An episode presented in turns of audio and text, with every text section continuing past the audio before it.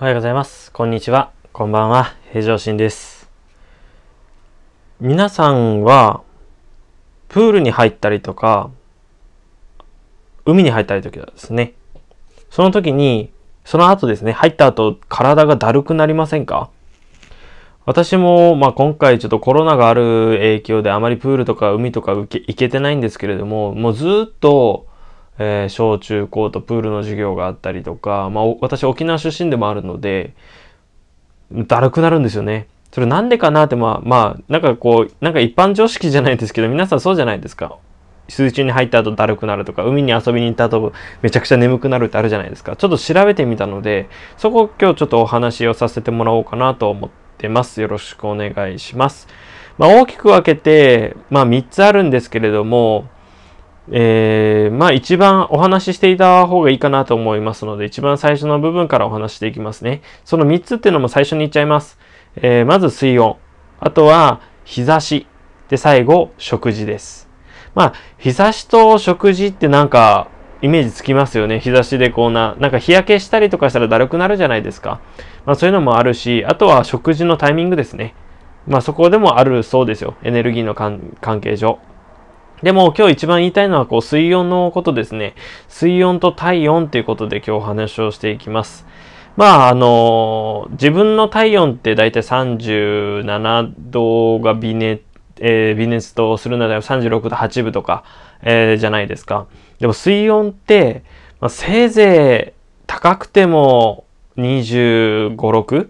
まあ、水ね、海水が30度を超えてるっていうようなニュースありましたけど、まあ、よほどじゃない限り30度は超えないと思います。なので、基本自分の体、体よりは体温が低いということになるわけですよね。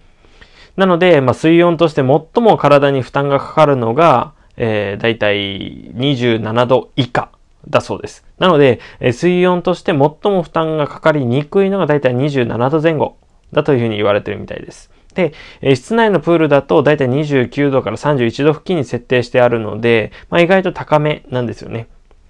で、海だと、まあ、そもそも水温コントロールが不可能なので、まあ、そうなると季節による影響を考慮する必要があるとは思うんですけど、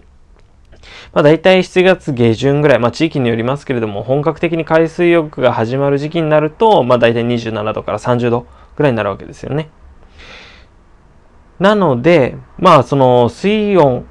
水温ですね。水温と、えー自分の体の体温、深部体温だったり表表面温度がありますね。そのギャップが、まあ思ったよりもこうギューッと急激に下がってしまって、で、水中の中でも体温を上げようという働きもあるし、えー水から出た時にこの冷えたですね、体をこう温めようとする形でエネルギーをやっぱ使っちゃうわけですよ。それが先ほどの食事という形につながってくるんですけれども、あの、水球、水球競技って皆さんご存知ですか？プールの中で、えっ、と、ボールを持って、相手陣地の方に入り込んで、まあ、ハンドボールな感じですよね。ゴールにこう投げ込むっていう競技なんですけど、その、えー水球の選手たちが、まあ、水中から上がってのハーフタイムですね。次のこう、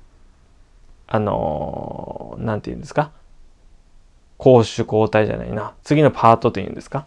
ね、に移るときに、YouTube で見たんですよ。YouTube で見た時にはもう大きいバスタオルで自分の体を包んでたんですよね。やっぱりこう体温を落としてるので、これがこう急激に上がり、上がるのを、まあ外からしっかり外気温ですね。えーまあ水が蒸発するときに気化熱って言うんですけど、そういうようなあの熱を奪うというこう現象を、まあ、なるべくタオルドライって言ってタオルで拭いてしていくのを見受けられるのが、あ、なるほどなっていうふうに感じたことがあります。なのでですね、まあまあ夏の終わりっていうことでも皆さん、えー川とか海とか行く機会は少なくなるとは思うんですけど、まあふと私もちょっと思ったので、それをちょっと調べたものを今日共有させていただきました。えーありがとうございました。まあこのようにこう、音声のアプリでは、えーこのような内容で、まあ耳に入れていただいて、まあ私もこう話すスキルのですね、練習というふうのを兼ねて、お話をさせてもらってます。まあそれ以外にもまあその場でできるストレッチだったりとか、えー実際スライドだったりとか動画を使っての、えー視覚的な情報としてお伝えできるような YouTube チャンネルを撮って、えお伝えしておりますので、ぜひそちらの方もご覧いただければと思っております。まあ、皆さん人生一度きりですので、まあ、あのー元気にですね、楽しく生きていきたい、いただきたいので、理学療、理学療法士としての、えー、自分の知識をですね、分かりやすく伝えられるように、えー、毎日アップしていこうと思っております。今日はこれで終わらさせていただきます。ご清聴ありがとうございました。それではまたお会いしましょう。